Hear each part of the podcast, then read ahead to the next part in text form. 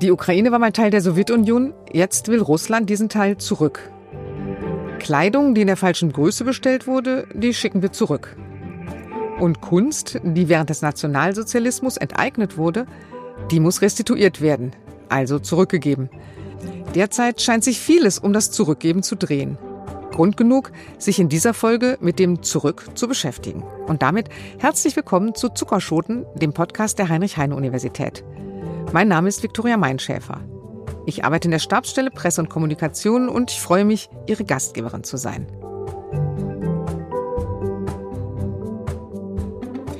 Irgendwie finde ich es sonderbar. Eigentlich geht alles immer vorwärts. Aber während oder vielleicht auch wegen dieses gefühlt immer schnelleren Fortschreitens wird auch der Blick zurück immer wichtiger.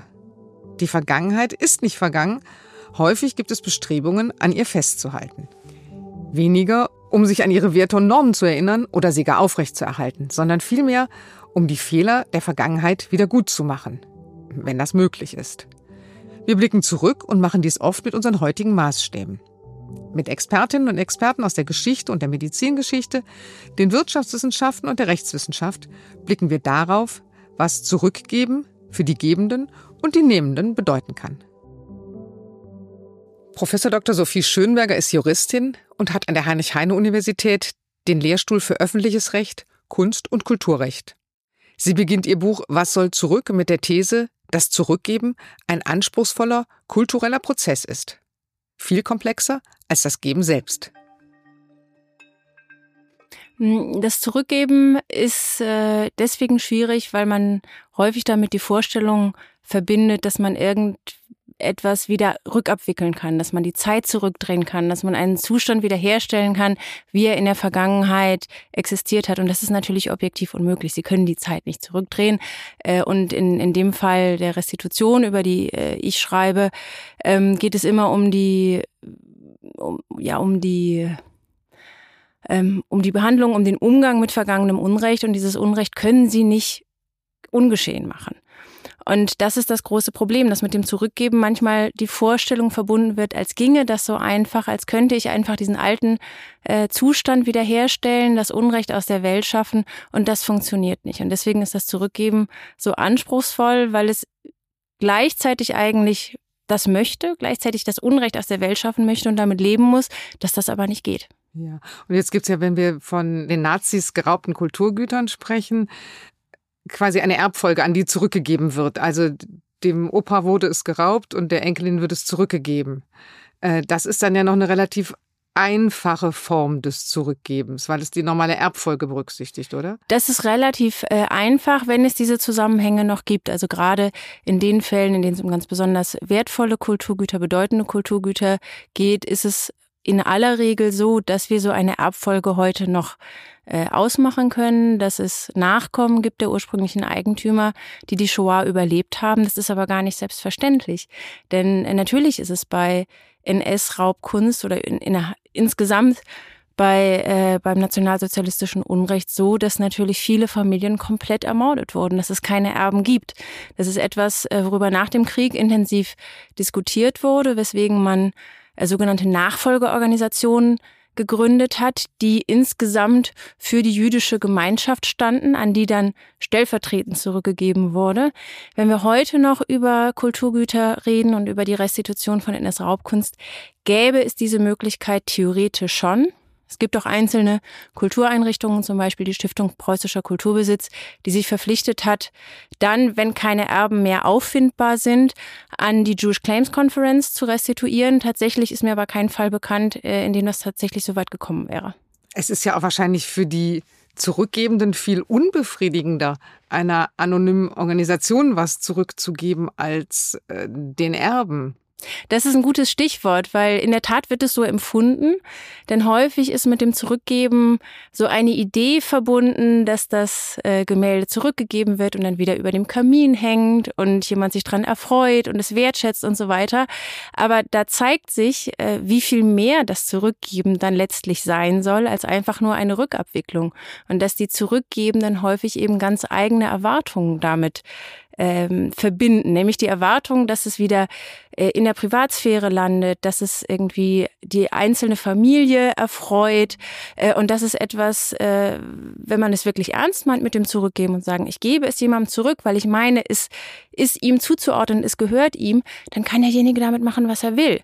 Und deswegen ist es so ein bisschen paradox, wenn dann häufig äh, so ein bisschen eine öffentliche Empörung aufkommt, wenn dann Gemälde kurz nach der Restitution versteigert werden. Und man sagt, ach, und es ging ja doch nur um Geld. Ähm, das, das ist so ein bisschen widersprüchlich. Wenn ich wirklich sage, ich gebe es zurück, weil es eigentlich dorthin gehört, dann kann derjenige, der es jetzt hat, damit machen, was er will, inklusive es zu verkaufen, Kollektive zu bezahlen. Ja, und als Juristin, wie komplex ist der Akt des Zurückgebens, also juristisch betrachtet? Also juristisch gesehen ist die Restitution häufig ähm, Deswegen nicht besonders komplex, weil sie inexistent ist, weil die Rückgaben, die wir heute machen, äh, in, in aller, allergrößtem Umfang jenseits des Rechts passieren. Es gibt bis auf ganz, ganz, ganz seltene Ausnahmefälle keine rechtlichen Ansprüche auf die Rückgabe, sondern das, was passiert, ist äh, ein politischer Prozess. Das heißt, man gibt freiwillig zurück ohne entsprechende rechtliche Verpflichtung. Das ist dann sozusagen auf einer banalen Ebene juristisch äh, nicht komplex, weil juristisch keine Ansprüche bestehen. Auf einer Beobachtungsebene aber natürlich auch äh, aus einer rechtswissenschaftlichen Sicht sehr interessant und, äh, und sehr komplex in dem Zusammenwirken verschiedener Mechanismen. Ähm, jetzt ist die Restitution von, von NS-Kulturraubgut ist das eine und das zweite ist ja im Moment dieser viel besprochene Prozess der Restitution von kolonialem Raubgut. Da ist der Prozess ja viel komplizierter, weil ja die Vorbesitzer ja gar nicht so Einzelpersonen sind oder nicht mehr die Einzelpersonen benannt werden können, oder? In der Tat, also der äh, Vorgang ist deutlich komplexer aufgrund verschiedener Aspekte. Zum einen ist natürlich, liegt die Zeit deutlich weiter zurück. Das macht es immer schon mal schwieriger, überhaupt rauszufinden, äh, was ist eigentlich geschehen. Zum anderen ähm, ist es so, dass natürlich äh, die Dokumentationslage noch mal deutlich schlechter ist, als sie ohnehin schon bei der NS-Raubkunst ist, weil natürlich auch in den ehemaligen Kolonien zur damaligen Zeit äh, das wenigste äh, dokumentiert wurde, was da tatsächlich passiert ist. Und das Dritte, das haben Sie gerade angesprochen, ist, dass natürlich äh, unsere Vorstellung von, von Eigentum, von Besitz, von Erbfolge in diesen Herkunftsgesellschaften häufig äh, nicht existieren oder sehr anders funktionieren. Das heißt, heißt, es ist äh, selten so, dass es eine konkrete individuelle Person gibt, der das Objekt in der Vergangenheit zugeordnet werden äh, kann, sondern es geht häufig um uns in gewisser Weise fremde Ideen von äh, Gemeinschaft, Gemeinschaftlichkeit äh, und Zuordnung von Objekten zu Gemeinschaften, die dann mittlerweile natürlich wiederum überlagert wurde, also dass wir auf der einen Seite diese traditionelle Schicht der Herkunftsgesellschaften haben, die dann überlagert wurde, äh, natürlich von den Vorstellungen der Kolonisatoren, die natürlich auch in diese Gesellschaften eingedrungen sind. Und dann gibt's die dritte Schicht der heute unabhängigen neuen Staaten, die dann wiederum sich mit diesen beiden gedanklichen Strängen äh, neu organisiert haben. Und das macht die Sache der Zuordnung, die Frage der Zuordnung wahnsinnig schwierig. Und das macht es ja für uns auch manchmal so ein bisschen willkürlich, dass ein Gegenstand dann an ein ganzes Land oder ein Volk zurückgegeben wird ich finde den Gedanken schwierig, dass ein Volk Anspruch auf einen Gegenstand hat. In der Tat, da sind wir allerdings wieder in sehr traditionellen juristischen Kategorien. Da kommt das klassische Völkerrecht ins Spiel, ähm, wo man es gewöhnt ist, dass eigentlich nur Staaten untereinander verhandeln. So wird es auch im Moment in aller Regel gemacht bei diesen Restitutionsverhandlungen, dass eben der heutige Staat, zum Beispiel Namibia, äh, mit der Bundesrepublik Deutschland verhandelt und auch nur in diesen Konstellationen dann die Rückgabe stattfindet.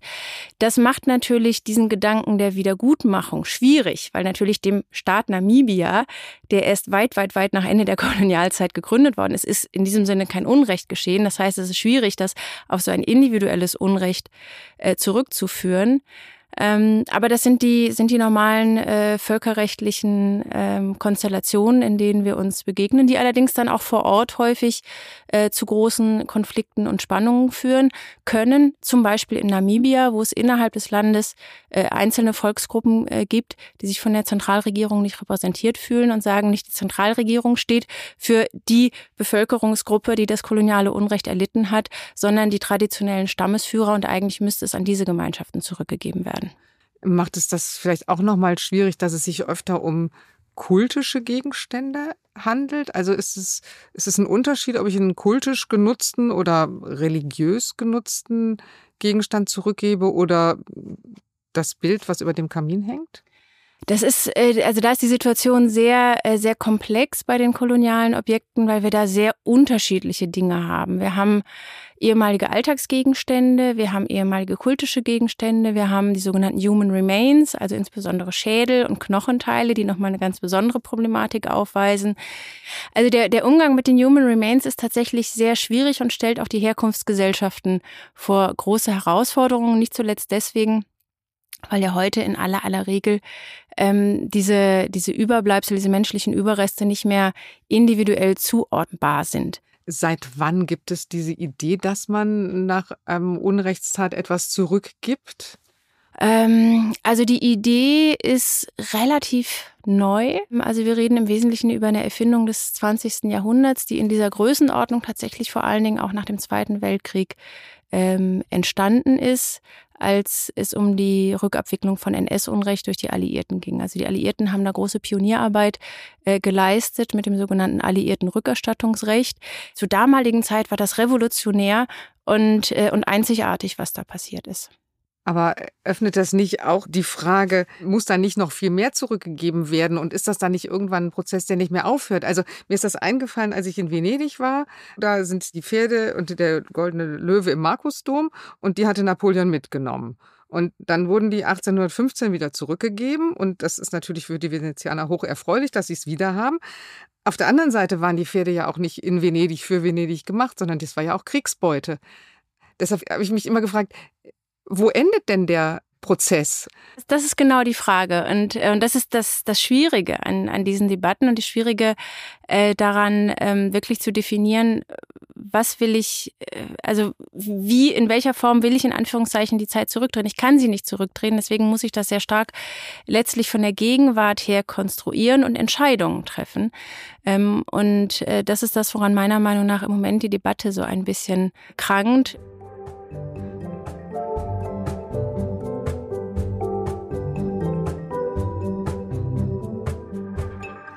Man sieht, dass eben Geschichte nicht so ein linearer Prozess ist, wo man einfach wieder zurückspringen kann.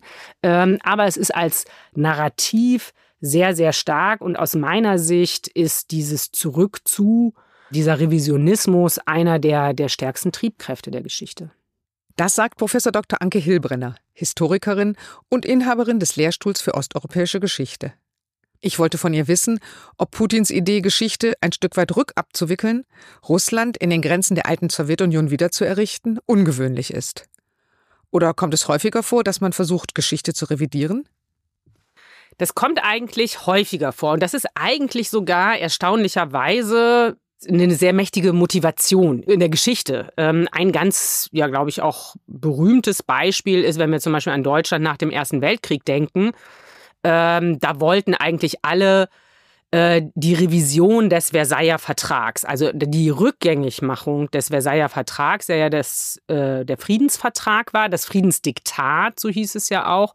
Und diese, dieser Wunsch nach Revision, nach dem Zurück, hat eigentlich in der Weimarer Republik fast alle politischen Lager vereint. Und dementsprechend kann man schon sagen, Wladimir Putin will auch ähnlich wie eben etwa die Politiker in Deutschland und in der Sowjetunion in den 1920er Jahren wieder zurück zu den, zu den Grenzen des sowjetischen Imperiums, die ähm, eigentlich auch die Grenzen des russischen Reiches, des russischen Imperiums waren. Und deshalb wird ja heutzutage auch sehr viel vom neuen russischen Imperialismus geredet. Ja. Ist denn die Stimmung Ihrer Meinung nach in Russland generell solcher Art rückwärts gewandt?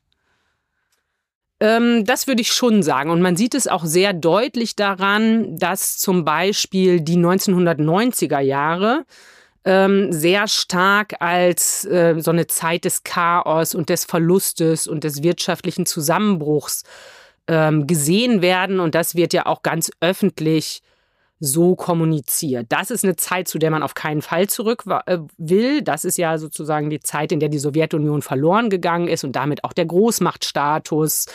Ähm, und zu der Zeit davor ähm, darauf beruft man sich schon. Und das ist aber immer so ein bisschen ambivalent, ne? weil die Sowjetunion, die ist ja viel mehr als das Imperium, sondern wir würden vielleicht auch denken, die Sowjetunion ist verbunden mit dem Sozialismus oder dem Kommunismus äh, und der sowjetischen Herrschaft. Und das wird sehr eklektisch erinnert.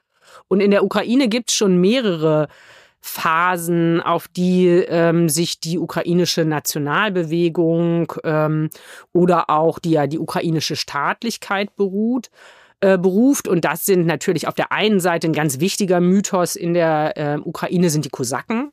Der Kosakenmythos ist unheimlich stark. Der steht eben auch für so eine sehr positive ukrainische Vergangenheit, in der es vor allen Dingen um Unabhängigkeit geht und um bestimmtes Freiheitsgefühl.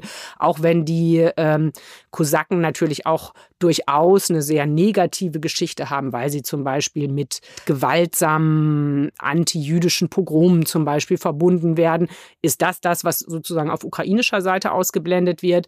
Dann die ähm, erste moderne ukrainische Staatlichkeit, die ebenfalls im Zuge des äh, Ersten Weltkriegs durch den Vertrag von Brest-Litovsk entstanden ist. Also das ist eben auch eine Zeit, äh, auf die sich rückbesonnen wird. Und dann interessanterweise, und das ist ja ähm, tatsächlich sehr konfliktreich, auch die ukrainische Nationalbewegung während des Zweiten Weltkriegs, die ja mit dem Deutschen kollaboriert hat, um eben einen unabhängigen ukrainischen Staat zu erreichen. Diese Nationalbewegung um Bandera etwa wird in der Ukraine längst nicht so negativ gesehen wie in fast allen anderen Geschichtsschreibungen. Und das ist natürlich eben auch ein Einfallstor für die russische Propaganda, die Ukrainer als Nazis zu bezeichnen. Und geht es bei diesen russischen Zurückwünschen immer nur um Grenzen oder geht es auch um Gegenstände? Also das ist, ähm, bleibt ein bisschen diffus, was denn eigentlich das ist, was die Russen wollen. Also natürlich geht es schon um um Grenzen und Territorien. Es ist ja dieser, dieser Begriff der Ruski Mir, also der russischen Welt, sehr stark im Umlauf. Und das ist eigentlich die Chiffre, mit der ja dieser, dieser russische Imperialismus auf eine neue Ebene gehoben wird. Weil ja, es geht natürlich einerseits schon darum, die, die ehemaligen russischen Gebiete ähm, irgendwie wieder zu sichern, aber es geht in der Argumentation gar nicht so sehr um die Gebiete, sondern um die Menschen, die dort leben. Und diese Idee selbst ist eben ja gleichzeitig noch viel gefährlicher, weil die eben tatsächlich auch so einen sehr starken ja, mythischen Charakter hat, die ist auch sehr anti-westlich, antidemokratisch. Der Westen gilt in dieser Idee der Ruski Mir sehr stark eben als ein ein Wertesystem, was im Prinzip alle Werte verloren hat. Zum Beispiel, dass es äh, im Westen eben so viel Homosexualität und kaputte Familien gibt und dass gleichzeitig es aber nur ums Geld geht. Und dementsprechend wird jetzt eben auch zum Beispiel, werden die Sanktionen auch eben als unwirksam erklärt, weil eben gesagt wird, ne, wir Russen im Rahmen dieser Ruski Mir, wir sind gar nicht so sehr auf diese materiellen Werte angewiesen. Damit werdet ihr uns nicht in die Knie zwingen, sondern wir sind froh und stolz darauf, eben auch materielle Einbußen in Kauf zu nehmen, um für die Größe der Idee einzustehen.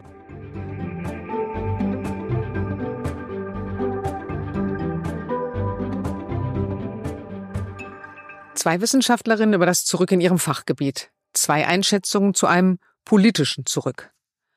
Da klingen meine Fragen nach dem Zurückschicken von bestellten Waren, die ich mit Professor Dr. Peter Kenning besprechen möchte, erst einmal banal. Das sind sie jedoch für den Inhaber des Lehrstuhls für BWL, insbesondere Marketing, nicht. Denn mit den Retouren stellen sich Fragen nach Nachhaltigkeit, nach unserem Umgang mit den Ressourcen. 1,3 Milliarden Artikel wurden in Deutschland im letzten Jahr zurückgeschickt. Damit sind wir Retouren-Europameister.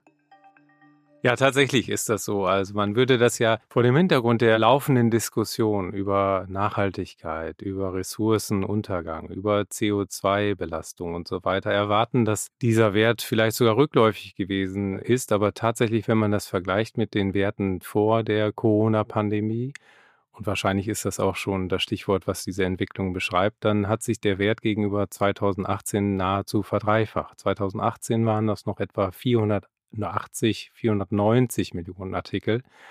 Das heißt also im Verhältnis zu den 1,3 Milliarden, die wir jetzt in 2021 haben, ist das eine doch erhebliche Entwicklung, eine nahezu Verdreifachung. Aber ist Deutschland denn nur Euro, äh, Europameister im Zurückschicken oder ist Deutschland auch Europameister im Bestellen? Ja, das ist äh, eine gute Frage. Die Deutschen bestellen mittlerweile sehr, sehr viel äh, im Netz. Äh, Im letzten Jahr betrag, äh, betrug das Volumen äh, der im Netz bestellten Waren knapp 100 Milliarden Euro. Und damit ist Deutschland eben auch in Europa die führende Nation im Onlinehandel.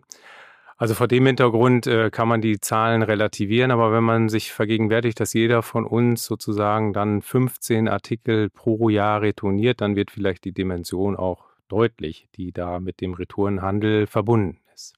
Aber trotzdem hat ja wahrscheinlich diese Vielzahl der Retouren einen massiven finanziellen Einfluss auf den Preis, den wir alle ja für eine Ware zahlen. Ja, das ist sicher so. Also, und das ist auch ein Punkt, worüber man äh, sprechen kann, wenn jetzt jemand sehr sorgfältig gegebenenfalls seine Ware im Internet bestellt und die auch entsprechend versucht, sehr pfleglich zu behandeln und die dann auch in einem guten Zustand retourniert, wenn es dann doch mal nicht geklappt hat, ist das für die Unternehmen äh, sicherlich äh, einfacher, diese Ware gegebenenfalls wieder in den äh, äh Warenzyklus zurückzubringen, wie wenn diese Ware irgendwie beschädigt oder verschmutzt ist. Ja, und insofern die Sorgfaltspflicht der einen Kunden kann sozusagen dann auch dazu führen, dass vielleicht die Unternehmen normalerweise eine andere Kalkulation hätten, wie wenn die Sorgfaltspflicht der anderen Kunden sehr gering ausgeprägt ist. Also insofern gibt es da auch schon durchaus einen Konflikt innerhalb der Kundschaft, der aber den Kunden oft nicht so klar ist. Ja. Das wird eigentlich relativ wenig in dem Zusammenhang thematisiert, ob der eine Kunde sich vielleicht nicht so entsprechend verhält. Äh, haben Sie einen Überblick darüber, wie häufig das Zurückschicken vergessen wird? Weil ich manchmal den Eindruck habe, dass es erstens vergisst man es und zweitens wird es einem ja auch immer lästiger gemacht. Und hm, ich frage mich halt, steckt da eine Strategie hinter, dass Sie sagen, wenn das so lästig ist, dann lässt sie es bestimmt und irgendwann muss sie es bezahlen und dann hat sie es halt, ob sie es will oder nicht? Das ist eine sehr gute Frage. Also tatsächlich ist dieses Thema Retourenhandel und wenn man so will, Convenience, also Bequemlichkeit, von manchen Unternehmen äh, tatsächlich auch als Differenzierungsfaktor im positiven Sinn ins Spiel gebracht worden, weil tatsächlich ist ja das kostenlose Rückgaberecht zeitlich limitiert auf 14 Tage. Und da ist es dann natürlich so, dass man vielleicht auch innerhalb dieser 14 Tage das mal vergessen kann, das zurückzuschicken. Und man dann vielleicht in der Situation ist, dass man denkt, ja, geht das noch oder geht das nicht? Also meine Erfahrung ist eigentlich, dass Unternehmen eher versuchen, äh, gerade im digitalen Kontext zu vermeiden, dass Kunden äh, verärgert werden aufgrund zum Beispiel einer nicht kulanten Retourenhandhabung. Und deswegen, selbst wenn Sie dann gegebenenfalls erst nach drei Wochen die Ware oder nach vier Wochen zurückschicken würden, wäre das im Prinzip unproblematisch für die allermeisten Kunden. Also das heißt, Sie bräuchten eigentlich keine Sorge haben, das wird das Unternehmen schon mitmachen. Und es gibt sogar Unternehmen, das betrachten wir aus der Nachhaltigkeitsperspektive, äh, durchaus auch äh, skeptisch. Aus einer betriebswirtschaftlichen Perspektive ist das eigentlich nachvollziehbar. Die versuchen sich positiv zu differenzieren vom Wettbewerb, indem die teilweise bis zu 100 Tage äh, kostenloses Rückgaberecht äh, den Kunden offerieren. Das ist im Moment in Deutschland bei zwei Unternehmen recht ausgeprägt. Da sehen wir so einen Wettbewerb zwischen Zalando und About You. Das sind sehr auf den Textilbereich oder auf modische Ware fokussierte Onlinehändler, die im Prinzip versuchen, Neukunden auch zu gewinnen durch diese extreme, wie ich finde, extreme Verlängerung des kostenlosen Rückgaberechts. Das bedeutet ja, man kann die Ware mehr als drei Monate eben äh, behalten, gegebenenfalls nutzen und zurückschicken. Ja. Jetzt ist ja die eine Möglichkeit, das über rechtliche Sachverhalte zu machen. Die Alternative wäre ja quasi mit Verhaltenspsychologie die Kunden irgendwie so zu beeinflussen, dass sie bewusster wissen, was für Probleme ihre Rücksendungen machen. Sehen Sie da sinnvolle Strategien oder sinnvolle Ansätze? Ja, also ähm, in der Ökonomie ist das oft so, dass wir natürlich eine ganze Reihe von Instrumenten haben, um gesellschaftlich erwünschtes Verhalten wahrscheinlicher werden zu lassen oder äh, sagen wir mal, äh, nicht wünschenswertes Verhalten zurückzudrängen. Das sind natürlich Steuern, Gebühren, die typischen ökonomischen Bereiche. Man kann ja auch mit Anreizen arbeiten, ja. Man kann aber auch zum Beispiel mit der verbesserten Verbraucherinformation arbeiten.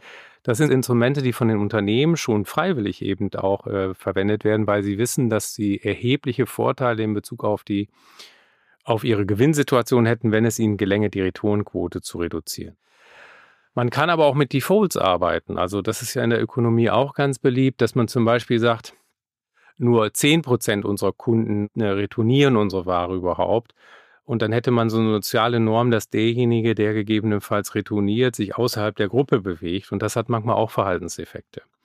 Also das heißt, man kann versuchen, eben dadurch, dass man den Default kommunikativ etwas anders setzt, auch die Person psychologisch sozusagen in die eine oder andere Richtung zu bringen.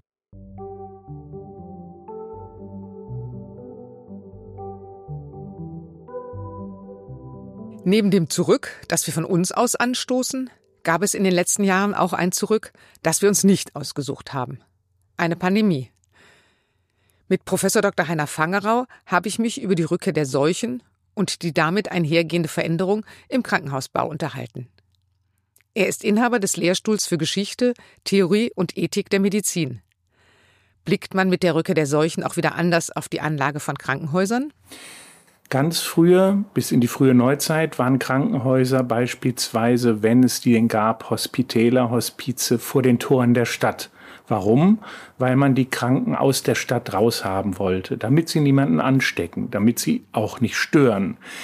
Das trifft nicht nur auf Krankenhäuser zu, sondern auch auf andere Einrichtungen wie zum Beispiel Funden- und Waisenhäuser, die dann vielleicht nicht vor der Stadt waren, aber eher in den Ostteilen, die ja nicht so vornehm waren. Nur Krankenhäuser vor den Toren der Stadt.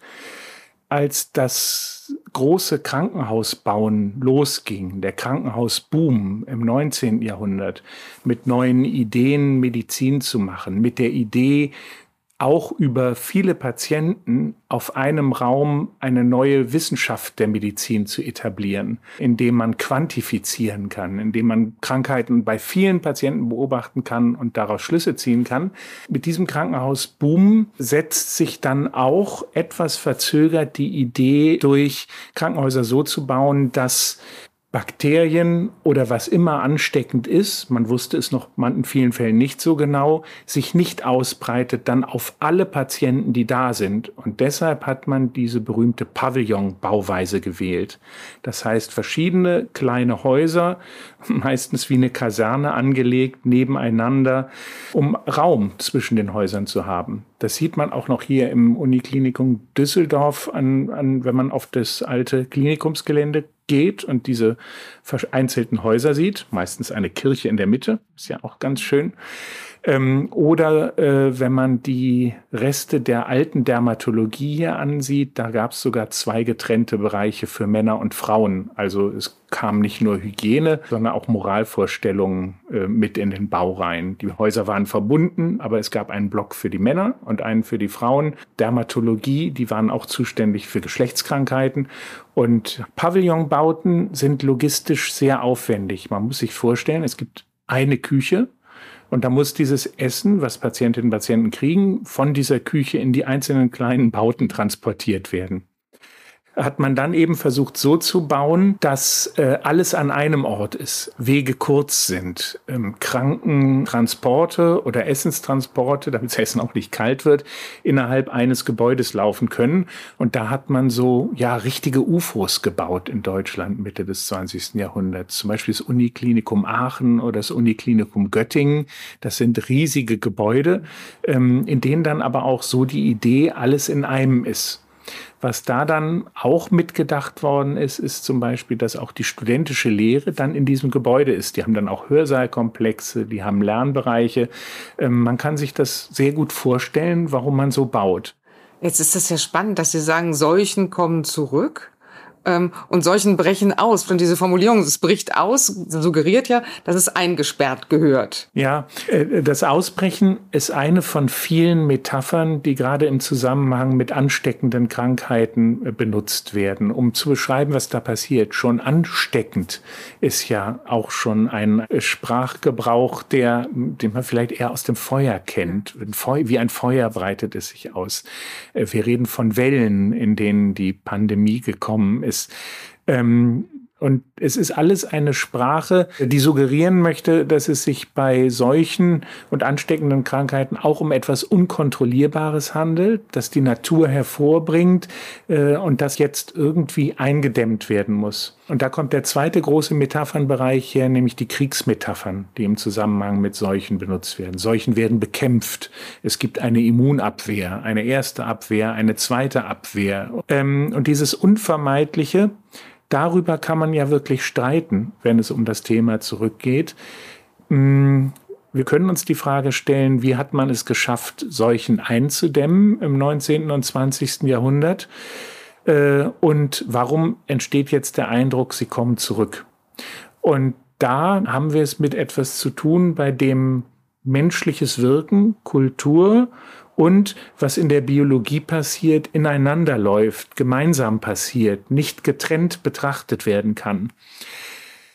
Als die Cholera Europa erreicht hat und man nun festgestellt hat, dass die Cholera sich über das Wasser ausbreitet, Städte große Anstrengungen unternommen haben, die Kanalisation in Städten zu verbessern, ähm, Hygienemaßnahmen wie Händewaschen durchzusetzen, eben auch in Krankenhausbauten wie den Pavillonbauten äh, nicht nur auf den Pavillonbau zu setzen, sondern eben auch auf frisches Wasser, frische Luft, saubere Kleidung. Als man alles dieses durchgesetzt hat, ähm, hatte das einen Effekt. Die Zahl der Seuchen, die Frequenz, die man im 19. Jahrhundert hatte, ging zurück. Penicillin beispielsweise ist erst im Zweiten Weltkrieg entwickelt worden als effektives Mittel, Antibiotikum gegen Bakterien. Und schon vorher ist die Zahl der Seuchen, die man hatte, im Vergleich zum 18. Jahrhundert zurückgegangen durch Hygienemaßnahmen. Das war menschliche Handlung, die auf die Biologie gewirkt hat. Und jetzt erleben wir, dass durch die Postindustrialisierung, in der wir sind, und vorher durch die Industrialisierung in vielen Regionen der Welt, Menschen und Tiere beispielsweise enger zusammenleben natürlicher Lebensraum von Tieren verschwindet. Äh, Abholzen der Regenwälder äh, nenne ich da mal als Stichwort. Und gleichzeitig der menschengemachte Klimawandel immer weiter um sich greift. Hier ist eine Gemengelage entstanden, in der die Wahrscheinlichkeit, dass zum Beispiel Erreger, die bei Tieren vorkommen, auf Menschen übergehen und da dann schlimmer werden, dass diese Wahrscheinlichkeit gestiegen ist. Und genau das haben wir bei SARS-CoV-2 2 erlebt. Es ist nach heutigem Wissensstand eine Zoonose vom Tier auf den Menschen übergegangen und hat sich dann verbreiten können. Und sowas, das sagen Virologen seit einigen Jahren, solche Momente des Kontakts, die werden häufiger werden. Und der Klimawandel selbst, da müssen wir auch noch beobachten, was der an solchen zurückbringt. Und auch da kann man ja wieder so ein menschliches Wirken sehen. Auf der einen Seite ist es gelungen in Deutschland durch das Zurückdrängen der Moore die Malaria aus Zentraleuropa, die Malaria loszuwerden. Wenn wir jetzt wieder Moore haben wollen, um CO2 zu binden, dann entstehen Lebensbedingungen für Mücken, die Seuchen verbreiten können wie Malaria, gerade vor dem Hintergrund, dass es auch noch wärmer wird. Solche Gemengelagen, die nehmen auch zu und da müssen wir einfach sehen, was auf uns zukommt. Also lange Rede, kurzer Sinn. Das Zurück setzt, glaube ich, fast eher bei den Seuchen ein als bei den Krankenhausbauten. Ja. Und man erinnert sich jetzt beim Bau von Krankenhäusern eher an das Zurück. Dinge zurückgeben, Zeit zurückdrehen, Käufe rückabwickeln. Hier endet die zweite Folge unserer Zuckerschoten. Und dann? Jetzt wird es erst einmal ruhig. Und dann geht es in zwei Wochen um die Stille. Erfahren Sie, was Mediziner zur Stille denken, wie sie in der Wirtschaftswissenschaft vorkommt und ob es im Stummfilm wirklich still ist. Ich freue mich, wenn Sie in zwei Wochen wieder dabei sind.